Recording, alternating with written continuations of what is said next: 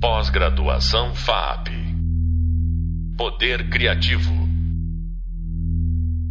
Olá, eu sou Regiane Cantoni, professora da disciplina Interatividade e Narrativas Imersivas, e neste podcast vamos conversar sobre ideias relacionadas ao vídeo, interfaces áticas, imagens para tocar com mãos. No podcast anterior, falamos sobre pesquisa e desenvolvimento de dispositivos imersivos e interativos da perspectiva do fazer. Experiências práticas na criação de interfaces áudio-tátil-visuais e no podcast de hoje daremos continuidade ao assunto com a nossa convidada, a artista Raquel Puma.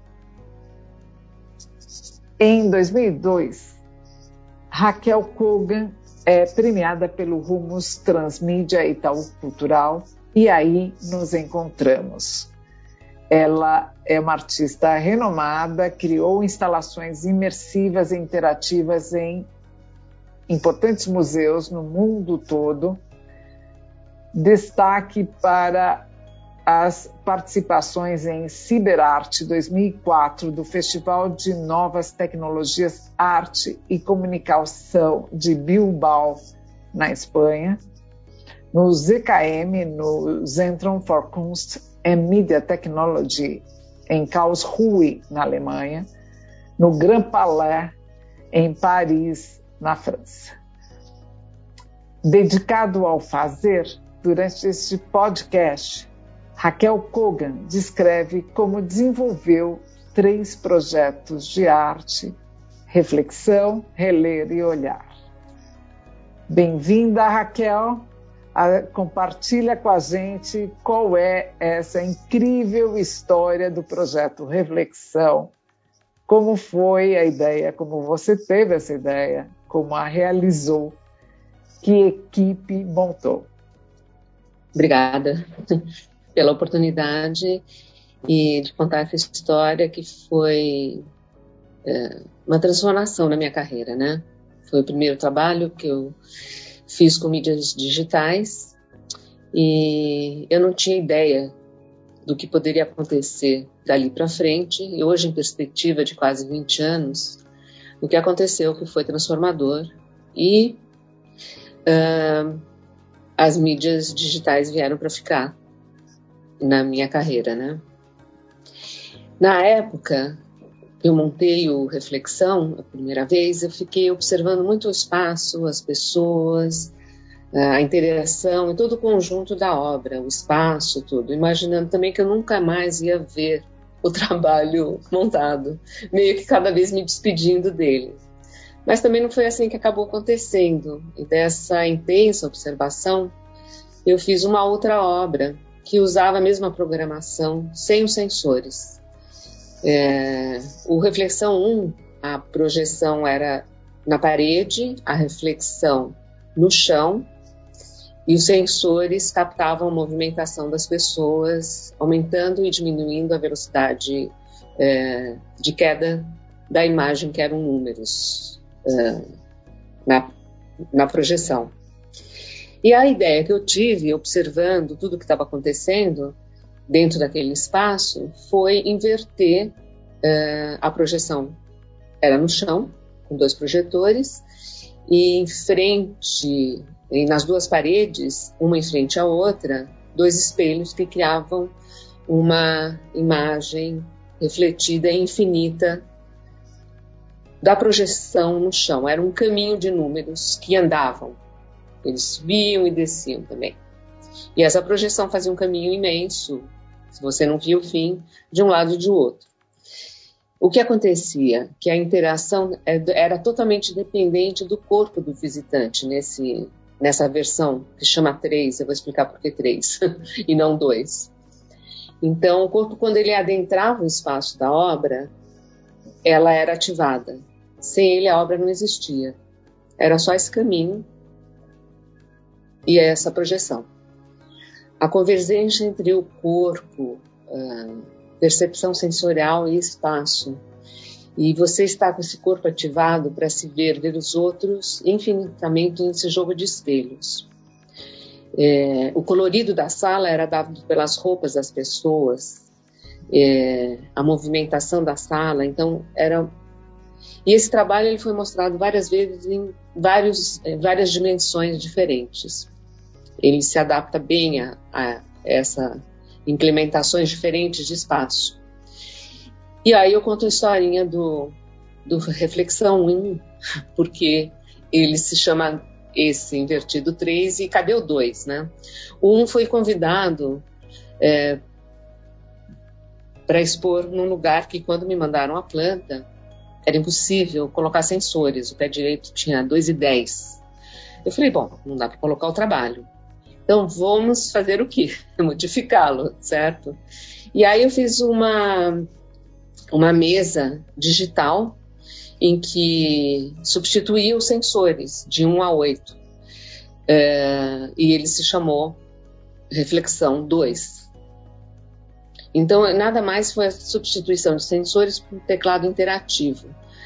E o usuário modificava a operação da rapidez de queda e subida dos números na projeção uh, que era feita para os sensores. Antigamente, ele fazia no teclado, né? Mas as relações também se modificaram por causa disso, porque não era você que estava com seu corpo ativando, os sensores eram um outro não era só você alterando, interagindo com a obra, tinha um outro, né? E isso também foi interessante de ver essa alteração de percepção uh, dos interatores com o espaço.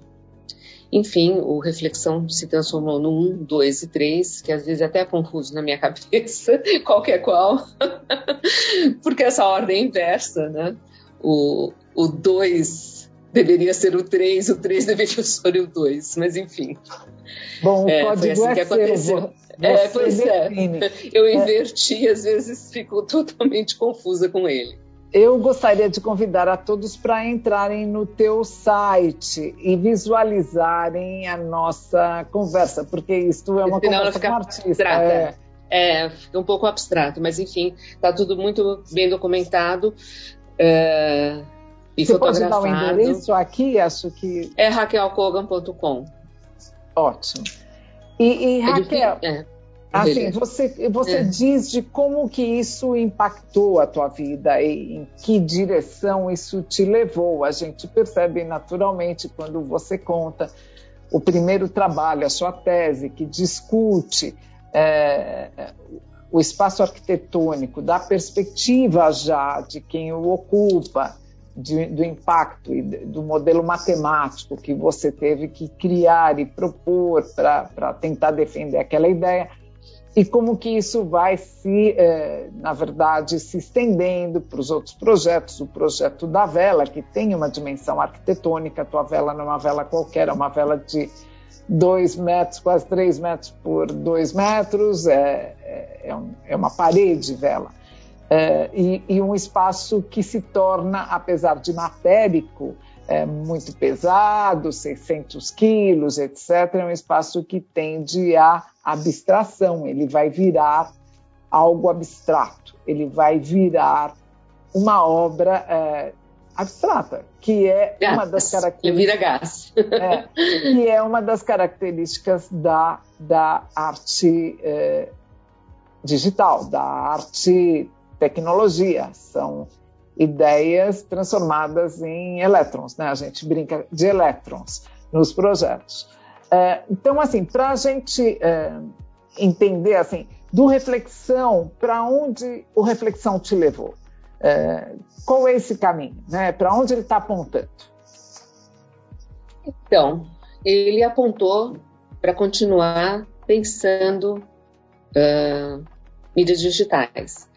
Mas os trabalhos em geral eram, são muito complicados de serem realizados e o tempo é um tempo é, que às vezes é longo. Eu vou até dar um outro exemplo do tempo que não foi longo e que é uma loucura aí também você conseguir é, fazer o trabalho, né? Mas as oportunidades me surgiram muito de editais e que hoje em dia não sei se são tão frequentes como eram, mas foi o que deu um impulso à minha carreira, né? Eu gostaria de falar da, do Reler, que também foi um edital do Itaú Cultural, é, e o Reler foi uma ideia que ele veio como um todo, um todo difícil de produzir, porque também já estamos falando que a ideia veio em 2005, em 2007 foi edital, e aí eu começo a trabalhar para ver se eu consigo realmente enviar o que eu prometo, que essa é uma coisa grave também. Então, você, você se propõe a fazer um trabalho, você tem que fazer exatamente o que você descreveu, ou muito aproximadamente. Né? Como ideia, ele tem que estar lá como um todo. E, e as dificuldades em 2007 continuavam quase as mesmas. Tipo, o engenheiro que eu contatei me perguntou para que, que servia. Eu falei, para nada. Como eu posso fazer uma resposta dessa para um engenheiro, né? Ela, ele não aspira, ele não liga, desliga a luz, enfim. E aí, bom, eu vou primeiro descrever o trabalho para vocês, para ter uma ideia do que é, e aí contar um pouco do caminhar dele, né? É, é uma instalação sonora interativa, né? Que ocupa um espaço de mais ou menos 5 por 6, e ele é constituído de uma estante é, onde são colocados livros, como se fosse uma biblioteca. Eles estão colocados lado a lado, numa prateleira alta, é, na ordem crescente, de novo, tá? Eu tenho uma versão de 1 a 50, de 1 a 25. O número está gravado em dourado, na lombada, um livro bem tradicional. Não tem título, todas as capas são iguais, a mesma espessura e a mesma altura. São livros idênticos com conteúdos diversos, mas sem páginas impressas. Quando você abre, você ouve um texto falado, um texto de algum livro, uma escolha individual de várias pessoas convidadas a participar dessa biblioteca. E são essas pessoas que leem seus trechos de livros prediletos. A interação é a seguinte: o visitante, ao retirar e abrir um livro, dispara um sistema de gravação de áudio com um sistema integrado embutido nele e, e cada livro tem seu sistema independente. Você ouve seu trecho escolhido porque ele está na tua mão, muito audível, né? Ele tem quatro minutos no máximo. E, e quando você fecha o livro é encerrado o áudio. Cada um desses livros foi lido por uma pessoa, como eu uh, falei, né? E são os interatores convidados, porque eles de alguma maneira fizeram um trabalho. Eu não sabia o que, que eles iam fazer, né? Eles são. Mas você pautou, você deu Eu pautei que eles tinham quatro minutos, porque na época eu só consegui de novo os oito, sem o manche com oito do Reflexão 1, porque oito, que era uma manche que só tinha oito comandos. Aqui naquela época eu só consegui a, a comprar áudio com quatro minutos. Então, a, a proposta era: venha com seu livro predileto e leia quatro minutos dele. Então, eles, eles que fizeram a obra, não tinha ideia do que poderia vir, né? E, mas, da mesma maneira, cada visitante é, escolhe um livro diferente para ler. Quando você entra na, na obra, você escolhe um livro, do mesmo jeito que as pessoas escolheram um trecho. Então, tem uma interação da interação, né? Quando você tira esse livro, você não sabe identidade, não sabe escritor, mas ele é uma escolha única entre todos, né? Um trecho do livro criando um outro sentido ao ser ouvido, né? Mas, simultaneamente, no espaço expositivo, o som ambiente é a somatória de todos os textos dos livros retirados e abertos em tempo real. Então, você podia ter uma torre de Babel dos 50 livros abertos, ou você podia ter dois, três, aí dependia da interação com, das pessoas e do número de visitantes. É, e essa, essa colagem de textos com várias vozes e palincesto de tons, timbres, sentidos, ele ia se modificando constantemente, com novas retiradas e devoluções, e ele girava no espaço, ele é quadrifônico. Então, se vocês. Eu adorava de ficar no meio da instalação, é, ouvindo esse, essa dança de palavras que acontecia, né? Até porque a posição do interator no espaço absorve esse coral é, em função da posição dele, né? Você vai, isso que você está falando, você é um, você quase que compõe um novo texto se posicionando em relação à instalação, né? É, você podia ficar embaixo de uma caixa só, sem livro nenhum, e ouvir tudo isso. Ou ficar sem livro nenhum, ouvindo esse girar de textos, ou ficar com o teu livro muito próximo, ouvindo o texto, e ao mesmo tempo ter um fundo que é quase uma reza, se transformava, né? É... Mas aí a historinha da produção também, né? Sim. Eu consegui desenvolver a tecnologia unitária de cada objeto livro que era a gravação dos textos, mais um mecanismo de disparo e interrupção das gravações, quando da abertura e fechamento de cada livro. O carregamento das baterias era feito uh, na estante, quando você recolocava, né? Então ele era constituído de três placas, de três partes. É, placa integrada, responsável pela gravação e reprodução do som, microcontrolador responsável pelo gerenciamento da placa, circuito integrado para reprodução da voz, um LED para iluminar. O interior do, do livro iluminava também a pessoa quando abria e as baterias recarregáveis. E no interior do feito. livro a gente via a, via a tudo isso, era tudo, transpa era tudo transparente, estava em aberto, é, com uma proteção de acrílico transparente. Aí a maior dificuldade foi o desenvolvimento do software, a comunicação de cada livro aberto ou fechado para o computador. O módulo de som para comunicar a retirada e entrada do livro, livro 1, 2, qual que é o livro, qual som vai, quando ele fecha, em tempo real. E para que se criasse esse som ambiente quadrifônico. Mas no fim eu consegui um programador que conseguiu consolidar todo esse projeto, que eu achei que era a parte mais fácil, foi a mais difícil né? E, bom, essa historinha do relé.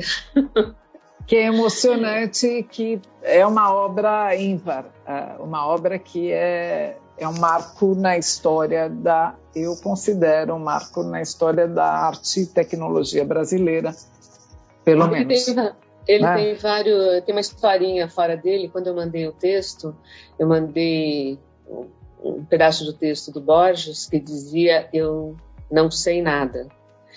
E Borges falando isso é demais. Quando ele estava dando aulas nos Estados Unidos, foi o fim da carreira dele, ele, deu aulas. E ele começou a primeira aula dizendo que ele não sabia nada. E o livro número um uh, acabou sendo a tabacaria, começando com Eu Não Sou Nada. E no fundo isso diz muito do projeto, porque eu não sabia nada, não sabia quais seriam os livros, uh, não sabia nada, né? Então o projeto. Ele é quase um game verdade, nesse sentido, né? Nesse é um... sentido, é, porque ele, ele, ele, ele, é estanque hoje. É, hoje ele é estanque, mas enfim. É, não era. Não sabia o que ia acontecer, não sabia nem quem eram as 50 pessoas que eu conseguiria chamar, né? E, e foi muito interessante também é, essa história da gravação. Foi muito gostoso. Um trabalho querido mesmo. E a gente foi do reflexão para a releitura, para o reler, e agora um dos últimos projetos que você realizou é o Olhar, que estava exposto no SESC.